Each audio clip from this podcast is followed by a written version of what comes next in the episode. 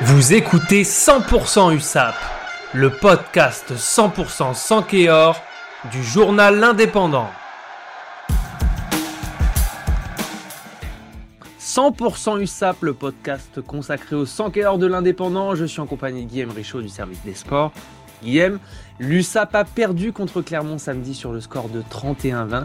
Un résultat particulièrement frustrant. Ouais, salut Johan, effectivement, résultat très frustrant parce que l'USAP était devant à 5 minutes de la fin. Encore une fois, euh, ils ont vu la victoire euh, de très près, comme à Pau, comme à Bayonne. Ça fait la troisième fois à l'extérieur où, où ça passe vraiment pas loin. Et puis encore une fois, le, sort a basculé euh, de l'autre côté. Alors quand je dis le sort, c'est vraiment ça. C'est-à-dire que cette fois, c'est un rebond sur un coup de pied un peu anodin qui rebondit mm. pas dans le bon sens, euh, qui lobe euh, McIntyre et qui tombe dans les mains euh, d'un Auvergnat et puis qui va aplatir et qui repasse devant. Derrière le dernier essai est anecdotique. Hein, Perpignan jette toutes ses forces dans la bataille. Après la 80e minute se fait contrer. Bon, ça à la limite, ça fait perdre le point de bonus défensif, mais c'est même pas c'est même pas important dans le fond. c'est c'est plus ce qui s'est passé avant. Donc oui, défaite frustrante parce qu'ils font un bon match, peut-être même pas loin du meilleur match de la saison euh, en termes de prestations, euh, de essais magnifiques. Euh, et puis une solidité, une très grosse solidité. La seule chose qu'on peut un peu reprocher, c'est la discipline en première mi-temps qui a été très compliquée, notamment entre la 10e et la 20e. Alors c'est révélateur de la souffrance hein, qu'ils ont eu dans cette période-là. Ils prennent 7 pénalités en 10 minutes, c'est énorme. Ils prennent deux cartons jaunes euh, en même temps, donc forcément ils ont cassé 14 points. Mais euh, bon, il faut quand même reconnaître que, que, que dans le jeu c'était bien. En fait, la seule chose qui va pas sur ce match, c'est le résultat, parce que tout le reste ils y sont. Alors les conséquences malheureusement elles sont catastrophiques pour l'USAP parce que de son côté Brive gagne autant que Perpignan perd et euh, on s'enfonce dans la zone rouge. C'est ça. Euh, Perpignan a perdu les trois matchs pendant le bloc là de défaite. Euh, Brive a gagné les trois matchs, donc c'est bien clair. Hein, avant la journée du 23 décembre, Perpignan est 5 points d'avance sur Brive à la 13e place. Brive était 14e, Perpignan 13e, donc en position de jouer un access match. et puis bah, trois matchs plus tard, c'est Perpignan qui est 7 points derrière Brive. C'est énorme. Hein, c'est énorme. Euh, c'est pas encore condamné, mais franchement, la dynamique, elle est quand même pas bonne. Euh, on a écrit dans l'Indep qu'ils avaient un pied en Pro D2, c'est le cas. Faut être clair. Euh, reprendre 7 points sur Brive, qui en plus est dans une autre dynamique. C'est pas comme si Brive était en train de ralentir.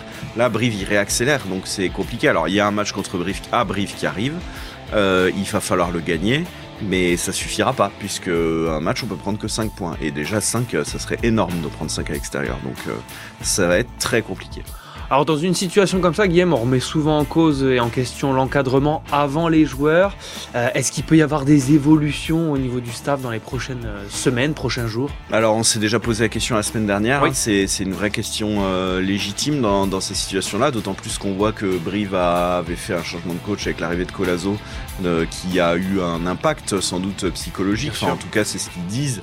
mais, mais à Perpignan, forcément le président est obligé de se poser la question, obligé, même si euh, il avait prolongé euh, son staff pour trois ans, euh, même s'il est très attaché à eux, il est obligé de se poser la question, donc ça doit réfléchir clairement.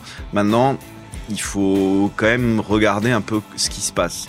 Il y a plusieurs choses. La première, c'est que les joueurs n'ont pas lâché le staff, comme ça a été le cas à Brive, comme ça a été le cas même à Clermont. cette semaine, il y a eu un départ des lignes arrières parce que les arrières avaient lâché le coach.